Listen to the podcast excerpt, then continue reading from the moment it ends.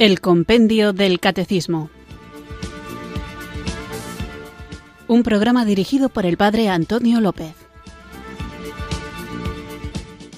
Muy buenas tardes, queridos oyentes de Radio María. Recibid un cariñoso saludo desde Irurzun, en Navarra, quienes sintonizáis una tarde más esta emisora de la Virgen, Radio María, para escuchar el programa El Compendio del Catecismo en el que vamos creciendo y formándonos como católicos, una formación que, insisto, es muy necesaria no solamente para tener conocimientos intelectuales, sino sobre todo para vivir una vida que se convierte en un compartir porque se hace atractiva a los ojos de un mundo sediento de verdad y esa verdad es Jesucristo, la persona de Jesucristo vivo, resucitado y presente en su iglesia, a quien nosotros amamos y difundimos, porque de lo que está lleno el corazón abra la boca y también las manos. Por eso debemos ser capaces de suscitar interés en la gente que nos rodea por nuestro modo de vivir. Y cuando esto ocurre es muy fácil que alguien se acerque para preguntar de dónde te procede la alegría, de dónde tu gozo, por qué las situaciones difíciles no te hacen desesperar y cuando estás contento sabes a quién dar gracias, por qué amas a todos y aunque a veces pecas no te hundes en la miseria, sino que sigues confiando en la grandeza de Dios.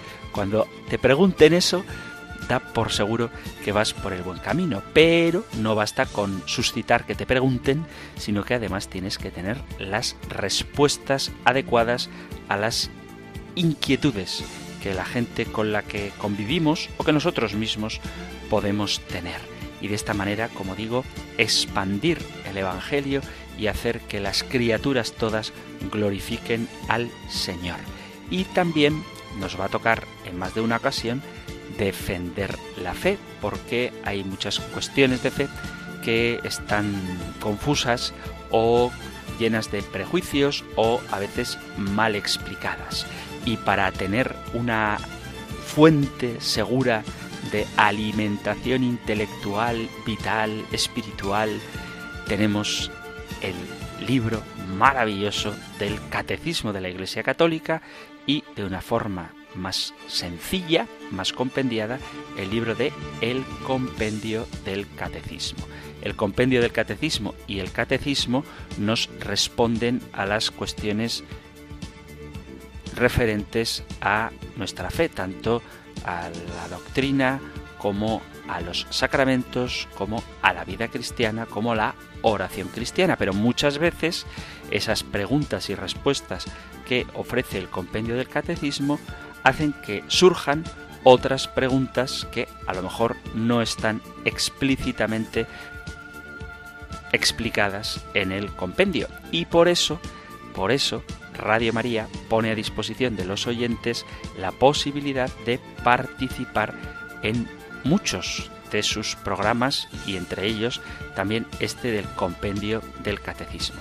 Sabéis que hay un número de teléfono que no siempre abro porque me enrollo demasiado, porque pienso que es interesante y a veces el tiempo para cada una de las preguntas es insuficiente o muy justo y por eso no se abre el teléfono a los oyentes, pero siempre que queráis, y os animo a que sigáis haciéndolo, tenéis a vuestra disposición el correo electrónico compendio y el número de teléfono donde podéis dejar vuestra consulta por WhatsApp 668 594 383 668 594 383 donde podéis dejar vuestras preguntas, también vuestros testimonios y a veces, que también las hay, vuestras discrepancias o correcciones que con mucho gusto recibo y en la medida de lo posible respondo. Tened paciencia, queridos amigos, queridos oyentes, porque gracias a vuestra generosidad participáis mucho y algunas preguntas creo que merecen una explicación bastante profunda y eso lleva tiempo y por lo tanto hay que esperar. Digo esto porque hoy, seguro que ya lo intuís, dedicaremos el programa a vuestras preguntas, a vuestra participación.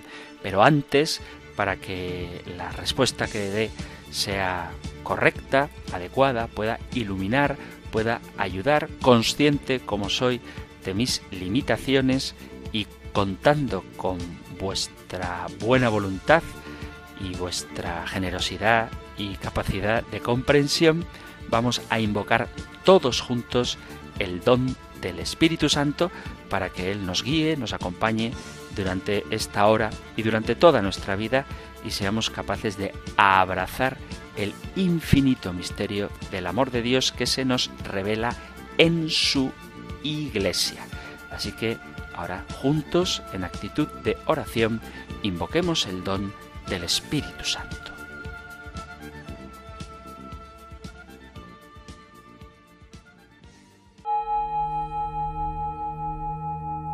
Ven Espíritu, ven Espíritu,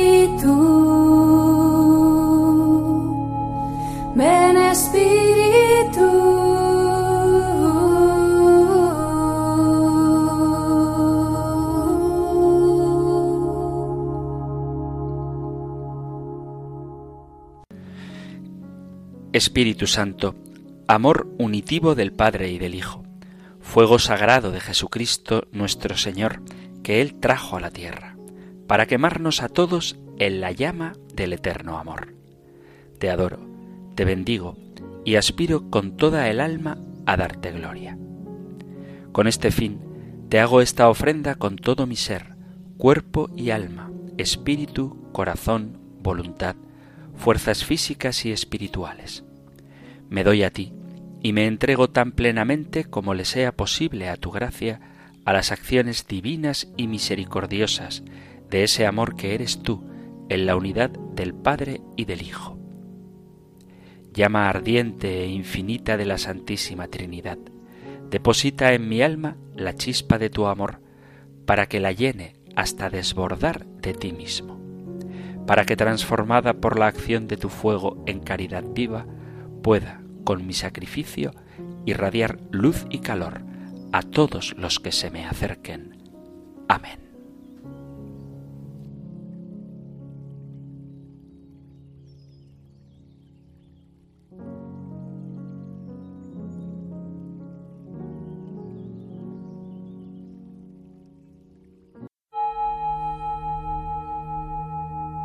Ven Espíritu. Ven Espíritu, ven Espíritu.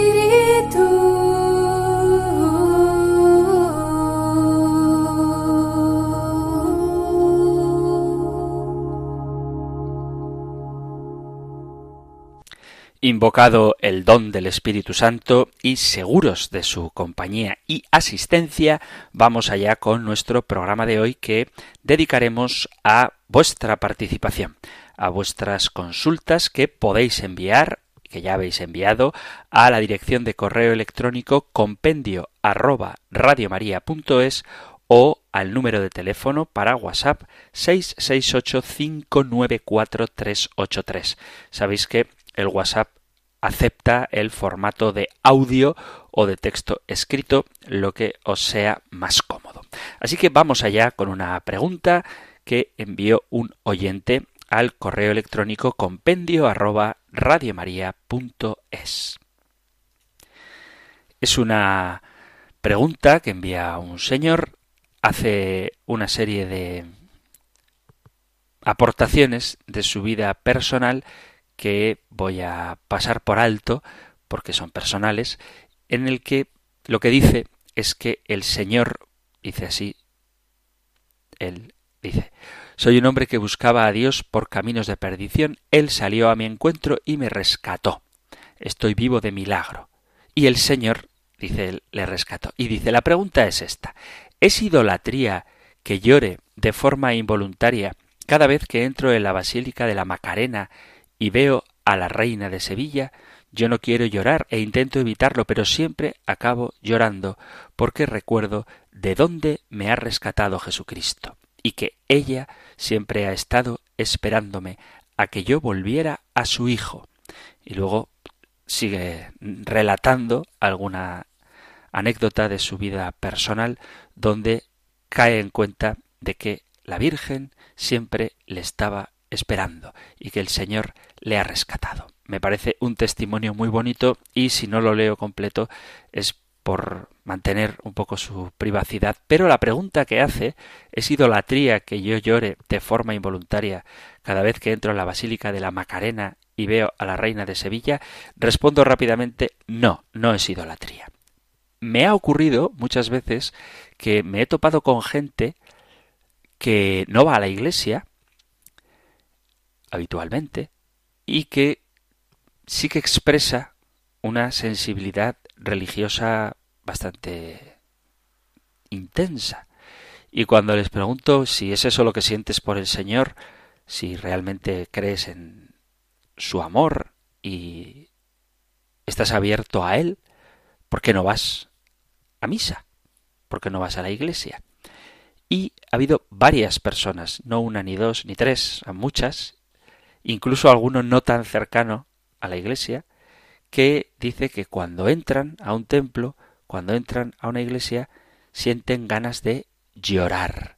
Y esto les produce vergüenza porque temen que la gente que les vea llorando piense en cosas raras de ellos.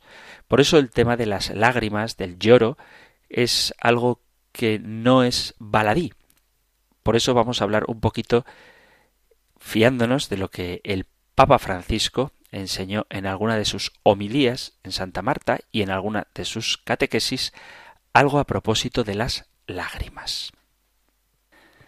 Sigo en esto que voy a decir al Papa Francisco, quien dijo en su viaje apostólico a Filipinas, hace ya unos cuantos años, dijo al mundo de hoy le falta llorar. Lloran los marginados, lloran aquellos que son dejados de lado, lloran los despreciados, pero aquellos que llevamos una vida más o menos sin necesidades, dice el Papa, no sabemos llorar. Mirad, quizá tengamos todavía ese concepto antiguo que decía que llorar era algo de débiles, pero no es verdad. El llanto no es un signo de debilidad, sino que el llanto es una profunda manifestación de sentimientos, muchas veces de dolor, de frustración, de nostalgia. Para algunas culturas antiguas, el mundo, la humanidad, surgió de las lágrimas del dios Ra, para la cultura egipcia. Las lágrimas fluyen del corazón, eso se pensaba, y el corazón es la sede de la inteligencia, de las emociones, de los sentimientos y de los pensamientos. Por lo tanto, las lágrimas no son un síntoma de debilidad, sino que más bien expresan la propia aceptación de quien uno es e irrumpen en la esfera para que aprendamos de nuestra propia finitud. Las lágrimas en la Sagrada Escritura, tanto en el Antiguo como en el Nuevo Testamento, implican una amplia gama de sentimientos que afectan a los hombres de cualquier condición. Pueden ser las lágrimas de arrepentimiento, las lágrimas de súplica, de consuelo también, de angustia y de condena. Cuando Jesús habla del destino reservado a los condenados, dice irán al lugar del llanto y el rechinar de dientes. Evangelio de San Mateo, capítulo 13, versículo 42. Tenemos un libro que tiene como protagonista a las lágrimas. Un libro que, por cierto, hace poco un señor también preguntaba por medio de este programa si no aparecía nunca en la liturgia, que es el libro de las lamentaciones. Y en los salmos las lágrimas son efecto o bien del arrepentimiento o bien del consuelo. Dios recoge las lágrimas de todos en un odre, dice el Salmo 56, y ni una sola se pierde.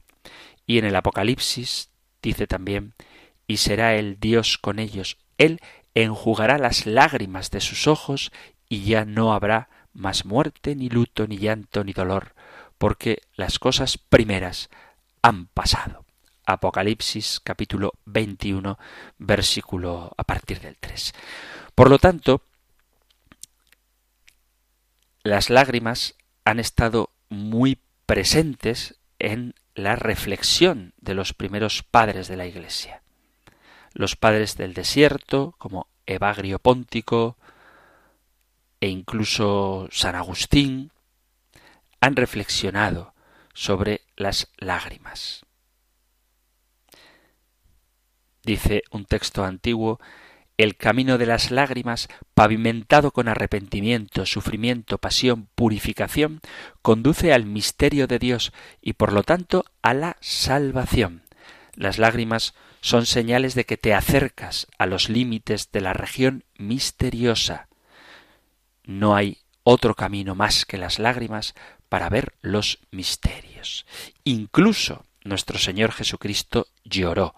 María Magdalena llora cuando le lava los pies a Jesús con sus lágrimas, Pedro llora cuando cae en cuenta de su traición al escuchar el canto del gallo,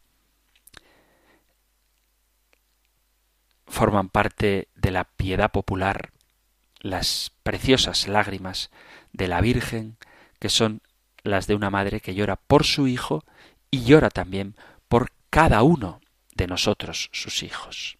Jesús llora acogiendo en su plena humanidad esta dimensión tan propia del ser humano.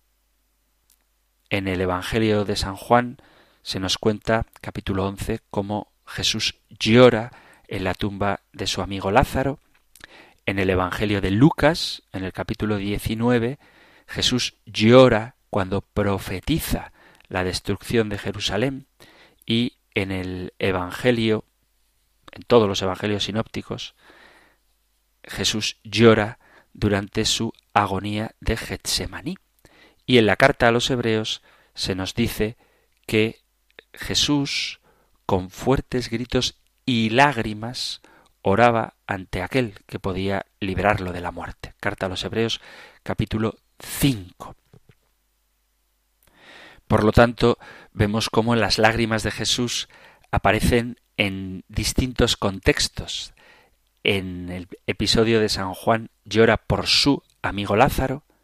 En el episodio de San Lucas Jesús llora por la ciudad de Jerusalén.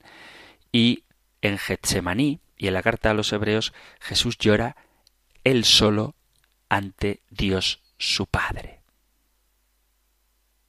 Aquí podemos ver un poco los distintos contextos de las lágrimas. Como digo, el Papa Francisco en Filipinas explicó que las lágrimas de Jesús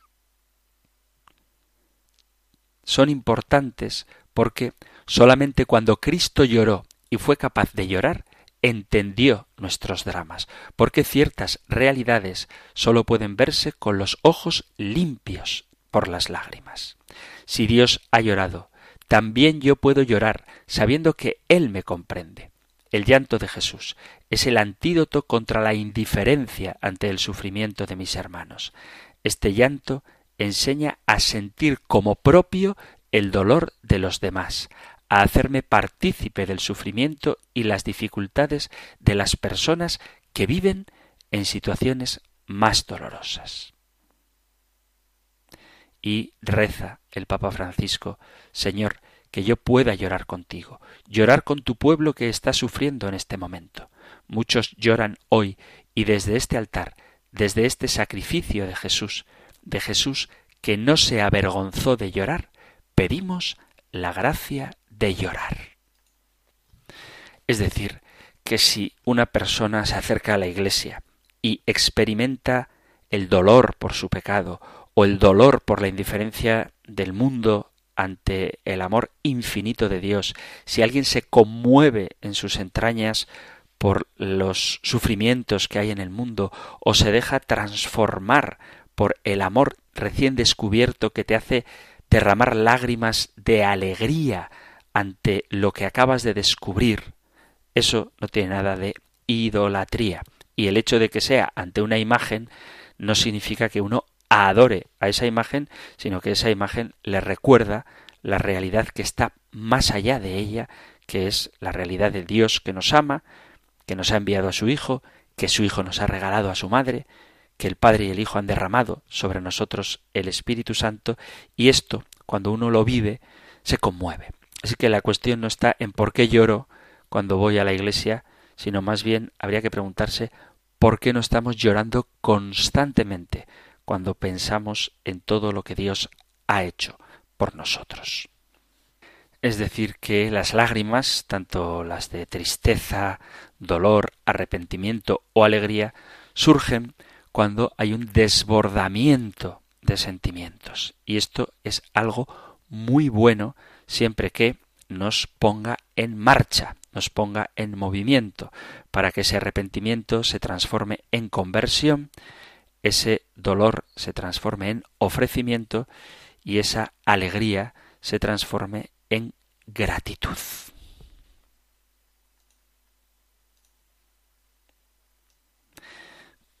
Vamos con otra de las preguntas que ha llegado también por correo electrónico a compendio arroba Esto más que una pregunta son varias, pero vamos a tratar de responder brevemente a cada una de ellas. Dice así el correo Buenas tardes, Padre Antonio. ¿Podría aclararnos a todos, si fuera posible, tratar someramente algunas cuestiones sobre las diversas religiones que existen, cristianos, católicos, ortodoxos, judíos, protestantes, musulmanes y Dios? Como comentó en el programa cuando usted le parezca pertinente ya que me parece muy interesante e imprescindible lo que usted nos dice que debemos saber defender la fe católica y, a la vez, refutar argumentos. Estas son algunas de las preguntas que frecuentemente suelen salir en las conversaciones sobre temas de religión en las que he estado. Supongo que también las habrán oído otras personas en algún momento. Los católicos creemos todo lo que la Biblia y la Iglesia dice. Pero ¿por qué se va a creer en la religión católica como la única verdadera y las demás no? No. Si cada una tiene sus profetas, sus revelaciones, y sus libros sagrados también? Bueno, vamos por partes. Como son varias preguntas, los católicos creemos todo lo que dice la Biblia interpretado a la luz del magisterio de la Iglesia. ¿Por qué creer en la religión católica como la única verdadera y en las demás no? Mirad, hay cuestiones que las religiones en general compartimos y las que están en común se pueden creer todas. Es decir, si no hay contradicción, por ejemplo, en la fe en un solo Dios, si nosotros los católicos creemos en un solo Dios, todos los cristianos no católicos creen en un solo Dios, los musulmanes creen en un solo Dios y los judíos creen en un solo Dios, en eso tenemos que estar todos de acuerdo. Es decir, no hay que refutar a las otras religiones cuando dicen cosas que son verdad. Pero ¿por qué creer que la Iglesia Católica es la única que tiene la plenitud de la verdad?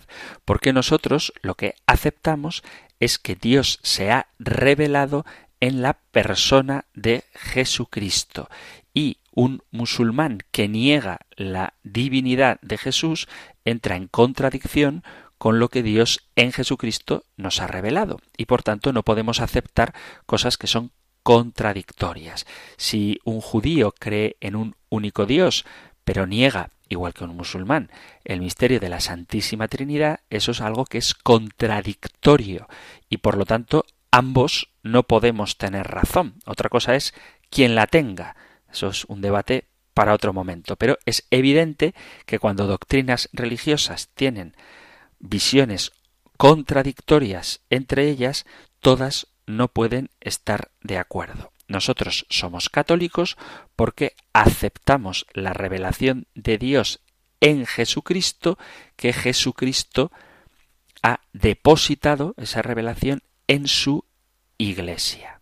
La cuestión no es tanto qué valor damos a los profetas, porque el Antiguo Testamento es el mismo para los judíos y los cristianos, sino qué valor damos al cumplimiento de esas promesas. Los católicos, los cristianos en general, creemos que Dios ya ha cumplido esas promesas en Jesucristo, mientras que los judíos siguen esperando a un Mesías que nosotros afirmamos que ya ha venido, que es Jesús.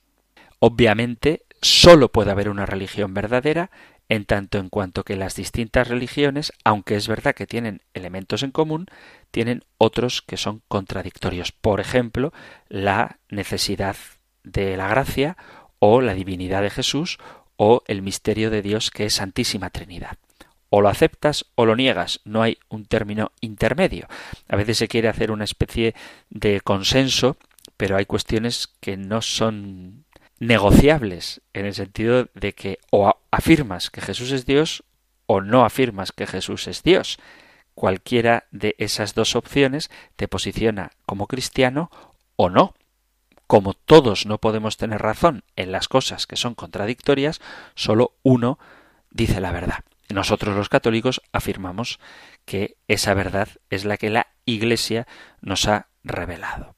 Luego dice esta oyente, lo que más les sorprende son las diferencias tan sustanciales que hay entre cristianos y judíos, especialmente en el punto de la resurrección. Bueno, más que en el punto de la resurrección, que también, yo creo que no creer en la resurrección por parte de los judíos parte del hecho de que no aceptan que Jesús sea el Mesías. Luego dice, si Dios es el creador del universo con todos sus planetas y todo lo que hay en él, por lógica, solo puede haber un creador, es decir, un solo Dios. Entonces el resto de religiones son en todo o en parte de sus doctrinas invención de los hombres, puesto que algunas tienen partes en común, por ejemplo como la maternidad de María, y otras nada, como el Islam, cuyo profeta Mahoma fue quien tuvo revelaciones. Pues efectivamente, hay un único Dios. La cuestión está en cuál es la identidad de ese Dios cuál es la identidad de ese Dios. Luego dice, si existe un solo Dios, entonces todos, cristianos o no, agnósticos, ateos y creyentes de otras religiones, todos seremos juzgados por un solo Dios, aunque se practiquen religiones distintas, no importa lo que se crea. Pues ahí está el error. Precisamente el hecho de que vamos a ser juzgados todos por el mismo y único Dios, importa que hayamos aceptado o no lo que ese único Dios nos está pidiendo a todos, que es que creamos en su Hijo Jesucristo. Por lo tanto, todos, ateos, agnósticos y creyentes de otras religiones, junto con los cristianos y junto con los católicos, seremos llevados ante la presencia del único Dios. Y ese Dios te va a preguntar, esto es una forma de hablar, cómo tú has respondido a lo que Él te ha revelado. Si por comodidad, porque es más cómodo ser ateo, porque así no te comprometes con realidades sobrenaturales, que ser creyente, que te hace vivir implicándote en este mundo, pero tratando de cumplir los mandamientos e implicándote no solamente para esta vida horizontal, sino para la trascendencia. Si tú, por pereza, por comodidad o por miedo no has respondido a lo que el único Dios te ha ido comunicando a lo largo de tu vida, tendrás que responder ante Él. Tendremos tiempo de hablar de estos temas un poquito más adelante, pero claro que importa lo que se crea precisamente porque hay un único Dios y es el que a todos nos va a juzgar. En definitiva, ¿qué sentido tiene que haya tantas religiones si existe un único Dios, creador de todo y misericordioso? El sentido que tiene es que los hombres han tratado de acceder a Dios, pero Dios, para ahorrarnos esfuerzos, ha venido a nosotros. La cuestión está en si nosotros aceptamos esa venida de Dios a nuestro mundo y esa revelación de Dios y termina Muchas gracias por sus programas, son maravillosos, gracias para aprender, meditar, crecer y rezar. ¿Tiene alguna opinión basada en sus conocimientos y experiencia que hace que las personas libremente creamos en una región, en una religión determinada? Bueno, pues yo creo que parte de la opción religiosa que tenemos nosotros tiene que ver con los condicionantes culturales, pero esos condicionantes no son determinantes, en el sentido de que una persona puede nacer en una cultura mayoritariamente taoísta, por ejemplo, y conocer la revelación de Jesucristo y aceptarla. Lo mismo que existen personas que han nacido en una cultura católica y voluntariamente, por las distintas opciones que han hecho a lo largo de su vida o en una opción radical, se han alejado del Evangelio. Entonces, existe un elemento condicionante, pero que en absoluto anula totalmente la libertad de optar por una religión o por otra. Es cierto que puede ocurrir que haya una ignorancia invencible, algo que no pueda ser superado, gente que nunca haya oído hablar de Jesucristo, por ejemplo, o que haya oído hablar de él inadecuadamente y que por tanto es lógico que no acepte la fe, pero será juzgado por aquello que se le dio. De esto, como digo, tendremos oportunidad de hablar. En cualquier caso, sí importa porque no basta con creer que Dios existe. Esto es algo que también hay que insistir mucho en ello. No basta con creer que Dios existe, sino que hay que relacionarse con Él tal y como es de verdad. ¿Y cómo sabemos cómo es de verdad? Pues como Él se nos ha revelado. Y se nos ha revelado en Jesucristo y se nos sigue revelando por la acción del Espíritu Santo en su iglesia. Y en ella es donde podemos tener un contacto directo con el Señor por el camino que Él ha establecido para que vayamos hacia Él no únicamente por el esfuerzo que el hombre hace para dirigirse a Dios, sino por el esfuerzo hasta entregar a su Hijo que el hombre, que Dios ha hecho para llegar hasta el hombre. Mirad, ¿cómo sabemos qué es lo que Dios quiere? Vamos a dejar que nos lo diga la revelación, la palabra de Dios, y esto no tiene otras posibilidades en el sentido de que o aceptas lo que Jesucristo dice o no lo aceptas. Si lo aceptas, llegarás a cumplir la voluntad de Dios y si no lo aceptas, no. ¿Cómo será el juicio? Hablaremos de ello en otro momento, pero el hecho es que la obra de Dios es que creamos en su Hijo. Leo el Evangelio de San Juan. Esto es el capítulo sexto, donde hace el discurso del pan de vida, preciosísimo, leo capítulo sexto de San Juan, versículo a partir del 27. Leo. Dice Jesús, Trabajad no por el alimento que perece, sino por el alimento que perdura para la vida eterna, el que os dará el Hijo del Hombre, pues a éste lo ha sellado el Padre Dios. Atención, versículo 28 y 29. Ellos le preguntaron, ¿y qué tenemos que hacer para realizar las obras de Dios? Por eso digo, no basta con creer en Dios, hay que realizar las obras de Dios. Le preguntan, ¿qué tenemos que hacer para realizar las obras de Dios? Respondió Jesús, la obra de Dios es esta.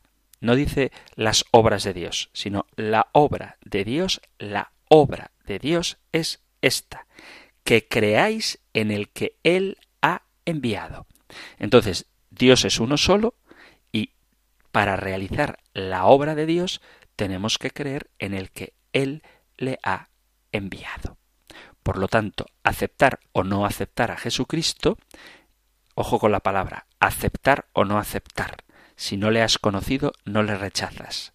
Pero si le has conocido y le aceptas, realizas la obra de Dios. Si le has conocido y no le aceptas, estás rechazando voluntariamente la obra de Dios. Por lo tanto, sí importa creer o no creer en lo que Dios nos ha revelado de sí mismo y de cuál es su voluntad, su plan salvífico para los hombres. Vamos a continuar con vuestras preguntas, queridos amigos, queridos oyentes, que podéis enviar a compendio arroba radiomaria.es o al número de WhatsApp 668 594 383. Pero antes vamos a hacer una pequeña pausa musical.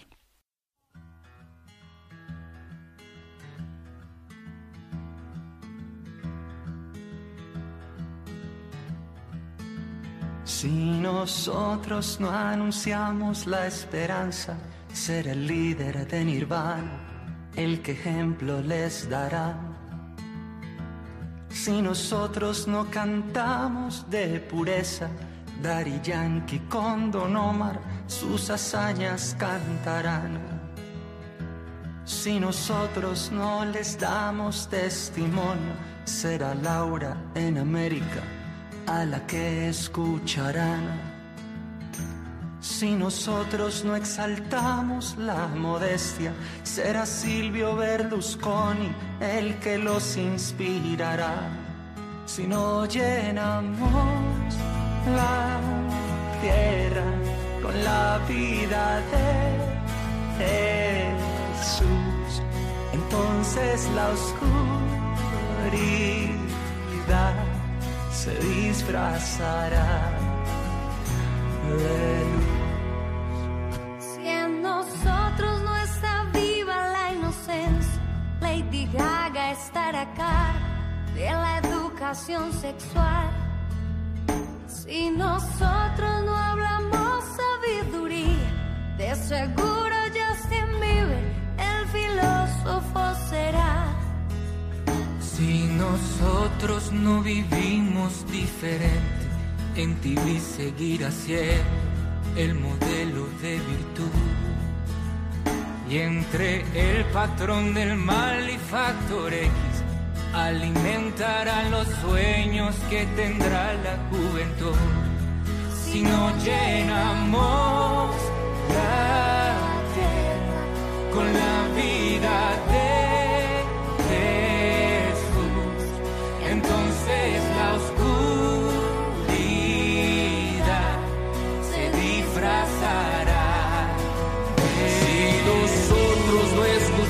escuchamos sus angustias, ahí están los del zodiaco listos para aconsejar.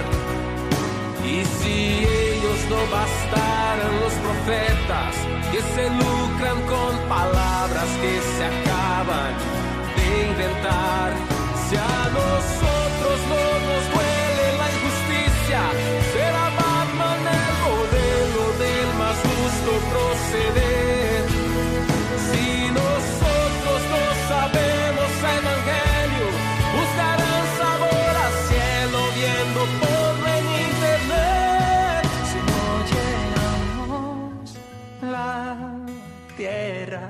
con la vida de Jesús, entonces la oscuridad se disfrazará de luz. Si no llenamos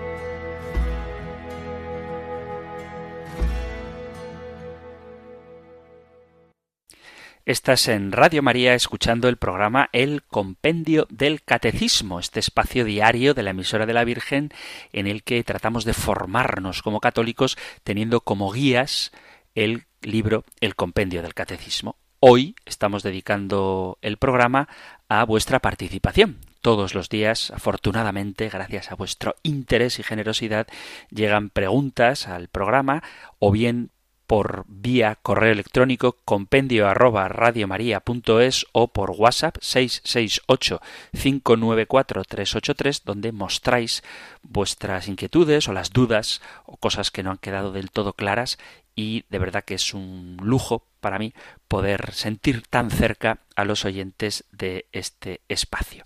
Así que vamos allá con otra de las preguntas que habéis formulado esta vez por el WhatsApp 668-594-383. Por cierto, la canción que acabamos de escuchar, que dice una gran verdad, si no llenamos la tierra, otros la llenarán, es una canción que se titula así, si no llenamos la tierra, de un cantante, creo que colombiano, que se llama Santiago Benavides.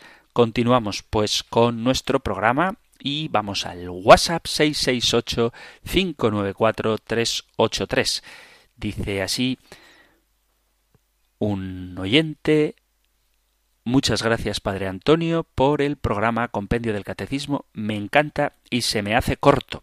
Mi problema es que no acabo de entender por qué Jesús es Dios. Si Jesús lo llama Padre, soy creyente, creo en Dios, pero no acabo de entender. Y cuánto me gustaría aclararlo porque mi fe es grande. Gracias. Disfruto escuchándote. Que el Señor te cuide y te proteja. Pues muchísimas gracias a ti por escuchar el programa, gracias también por tu opinión favorable sobre el programa.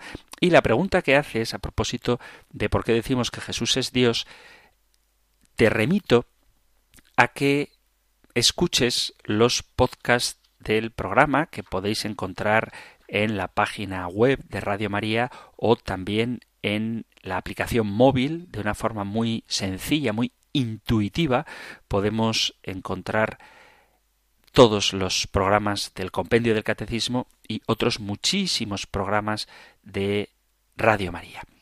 ¿Por qué decimos que Jesús es Dios si Jesús llama al Padre Padre? O sea, si Jesús llama a Dios Padre, le llama Padre. Nosotros creemos que Jesús es Dios porque Dios se nos ha revelado en la Sagrada Escritura y la Sagrada Escritura habla de Jesucristo como Dios, por muchas cosas que ahora no voy a repetir. Pero sí que te remito, como digo, a las preguntas del compendio del catecismo que hablan de la Santísima Trinidad. En concreto, el compendio del catecismo, a partir de la pregunta número 44, habla de este misterio. Dice cuál es el misterio central de la fe y de la vida cristiana. Resumo mucho, la Santísima Trinidad. Y después se nos habla de cómo Jesucristo nos revela el misterio del Padre y quién es también el Espíritu Santo. Hablábamos, son las preguntas a partir de la 44, 45, 46, 47 y 48 y 49. Todas estas preguntas hablaban del misterio de la Santísima Trinidad y dedicábamos el programa a ver por qué afirmamos que Dios es el Padre es Dios, porque el Espíritu Santo es Dios y porque el Hijo es Dios. Los tres son un solo Dios y este es el misterio de la Santísima Trinidad al que la razón humana por sí sola no hubiera podido acceder. Nosotros creemos que el misterio de Dios es Trinidad de personas porque Jesucristo, segunda persona de la Santísima Trinidad, nos lo ha revelado. Que resulta complicado de entender, como dices en tu correo electrónico, no acabo de entenderlo, pues no lo acabamos de entender porque el misterio central de la fe y de la vida cristiana es el misterio de la Santísima Trinidad. Es algo que excede a nuestras capacidades, pero que a pesar de que la reflexión teológica sí que hace un acercamiento adecuado al misterio de la Santísima Trinidad, siempre escapará a nuestro pleno entendimiento porque estamos ante el misterio de Dios. Pero bueno, para no dejarte simplemente diciéndote vete a escuchar el compendio del catecismo en los números anteriores, para no hacer eso, te voy a dar tres razones muy rápidas de por qué creemos que Jesús es Dios según nos lo revela el propio Cristo y la Sagrada Escritura. Porque Él recibe adoración que sólo Dios puede recibir. En la primera carta a Timoteo, capítulo 3, versículo 16, dice, E indiscutiblemente grande es el misterio de la piedad. Él fue manifestado en la carne, vivificado en el Espíritu, contemplado por los ángeles, proclamado entre las naciones, creído en el mundo y recibido en la gloria. Y dice también San Pablo en la carta a Tito capítulo 2 versículo 13, guardando la esperanza bienaventurada y la manifestación gloriosa de nuestro gran Dios y Salvador Jesucristo. Ante él, dice la carta a los Romanos capítulo 14 versículo 11, se doblará toda rodilla en el cielo, en la tierra, en el abismo, y toda lengua proclamará Jesucristo es Señor para gloria de Dios Padre. Y Esta misma expresión la dice San Pablo en la carta a los Filipenses capítulo 2 versículo 10. Además, a Jesús se le atribuyen obras exclusivas de Dios, como por ejemplo la creación. Basta con leer el famoso y precioso prólogo del Evangelio de San Juan, cuando dice todo fue hecho por medio de Él, y sin Él nada de lo que existe fue hecho. Por lo tanto, la creación se atribuye también a Jesucristo. El Señor, por ejemplo, tiene poder también para perdonar pecados. ¿Y quién puede perdonar pecados fuera de Dios? Dice el evangelista Lucas en el capítulo 5, versículo 21. Y además, en la Sagrada Escritura se llama a Jesucristo Dios. Por ejemplo, cuando en el Evangelio de San Juan, en el capítulo 10, versículo 30, dice, Yo y el Padre somos uno. O cuando Tomás dice a Jesús resucitado, Señor mío y Dios mío. Estos son solo algunos de los pasajes en los que se afirma la divinidad de Jesucristo. Te remito, querido oyente, a los programas del compendio del catecismo donde hablábamos, por ejemplo, de qué significa que Jesús es Señor y cómo este nombre, Señor, se atribuye a Dios, que es el modo de no decir el nombre de Dios, no decir Yahvé, y se empieza a sustituir este término por el Señor y este título se atribuye a Jesucristo. Por eso, gracias por tu pregunta, perdona que te haya remitido a los programas anteriores, pero creo que es muy bueno que repasemos de vez en cuando las cosas para que sepamos en qué nos fundamentamos para afirmar las cosas que decimos y nos basamos en lo que la propia revelación nos manifiesta. De todos modos, no te sientas mal por no comprender el misterio de la Santísima Trinidad, puesto que esto es algo que si no se nos hubiera revelado jamás hubiéramos conocido. Otro mensaje de WhatsApp, también al 668594383, dice Buenas tardes, me llamo Balbino y quería dar mi más sincera felicitación al padre Antonio López por sus enseñanzas y aclaraciones en su intervención en el compendio del catecismo y en especial en estos programas donde explica minuciosa y detalladamente quién es nuestra María, la Madre de Dios. Enhorabuena, no decaigas, ánimo, que Dios te bendiga, un fuerte abrazo. Pues muchas gracias por tu mensaje y seguiremos, volveremos a hablar de María cuando corresponda un poquito más adelante, para que no decaiga, querido oyente y queridos todos, cuento con vuestras oraciones que me hacen mucha falta.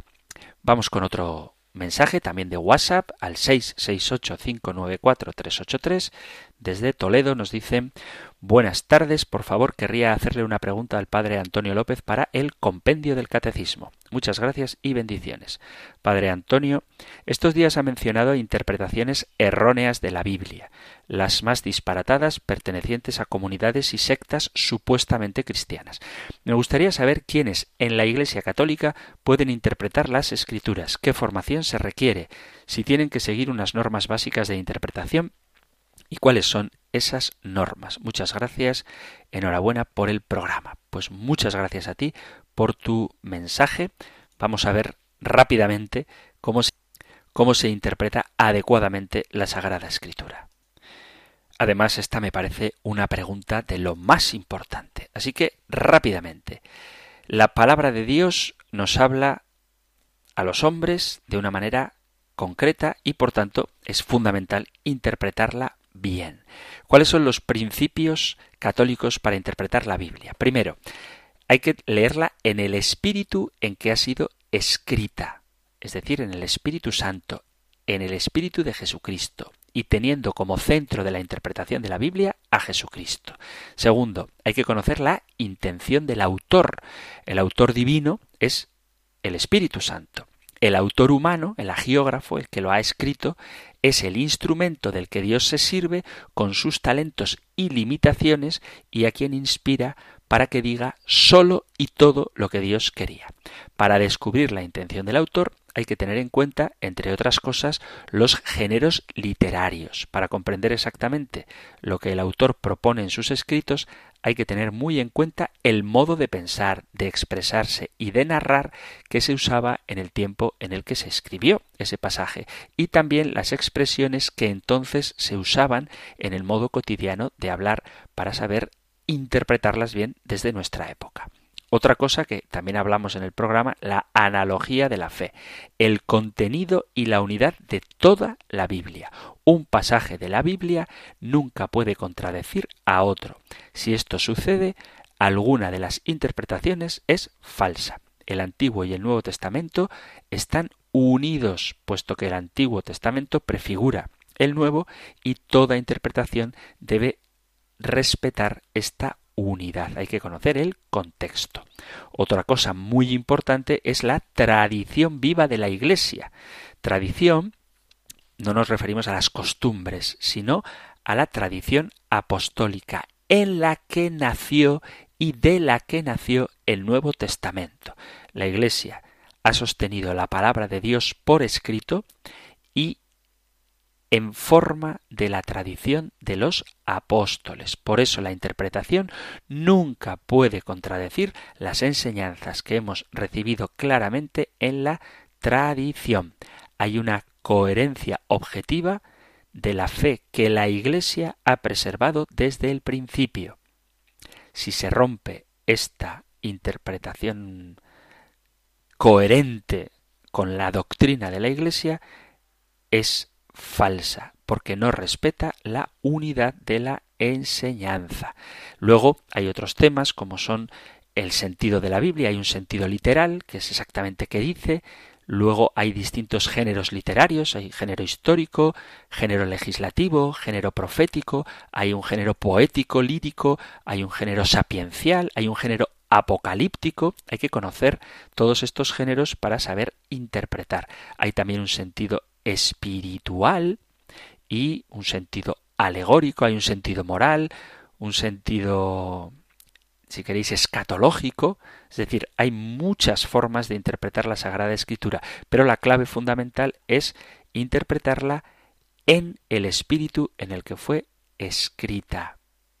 Dice San Agustín una frase que todos deberíamos aplicarnos. Dice él, yo en verdad no creería en el Evangelio si no me impulsara a ello la autoridad de la Iglesia católica. Atención a la frase. Yo en verdad no creería en el Evangelio si no me impulsara a ello la autoridad de la Iglesia católica. Por lo tanto, la Biblia no ha caído del cielo. La Biblia ha sido inspirada por el Espíritu Santo a autores humanos que tienen su contexto personal, social y cultural e histórico, y la Iglesia Católica es la que ha canonizado esos textos. Por lo tanto, es la Iglesia Católica la que nos tiene que decir cómo interpretarlos adecuadamente. ¿Qué formación es necesaria? Pues la formación de quien se fía de su madre, la Iglesia. La tradición de la Iglesia y el magisterio nos ayudan a hacer una interpretación adecuada de la Sagrada escritura. ¿Cómo accedemos a esto? Pues a través de la formación. Y un muy buen modo que tenéis para formaros es escuchar este programa del compendio del catecismo, donde procuro no dar mi opinión, aunque alguna vez seguro que se me desliza, sino que lo que hago es mostrar lo que el magisterio, a través de este libro, que es el compendio del catecismo, quiere hacer llegar a los creyentes y a todos los no creyentes que quieran conocer la doctrina de la Iglesia. Así que buena formación, fidelidad al magisterio, acceso directo a los textos de la Sagrada Escritura leídos en el espíritu que la inspiró. En cualquier caso, si quieres mm, esto con más detalle, te remito también, querida oyente, a los podcasts que tienes en la aplicación del teléfono móvil de Radio María, donde además de poder escucharla en directo, puedes acceder a todo el contenido de los podcasts que ahí están y también en la página web de Radio María. En concreto, la pregunta número 16 del compendio del catecismo, al principio, dice ¿a quién corresponde interpretar auténticamente el depósito de la fe? y responde al magisterio vivo de la Iglesia. Queridos amigos, queridos oyentes de este espacio del Compendio del Catecismo, hemos llegado al final del tiempo para el programa de hoy. Si queréis que siga habiendo estos programas dedicados a vuestra participación, sabéis que tenéis a vuestra disposición el 668-594-383, 668-594-383 para WhatsApp o la dirección de correo compendio arroba radiomaria.es, donde cualquier pregunta Cualquier opinión es bienvenida. Sí que os pido paciencia porque son muchas las preguntas que llegan y creo que merecen una respuesta a la que hay que dedicarle tiempo para que no surjan nuevas dudas.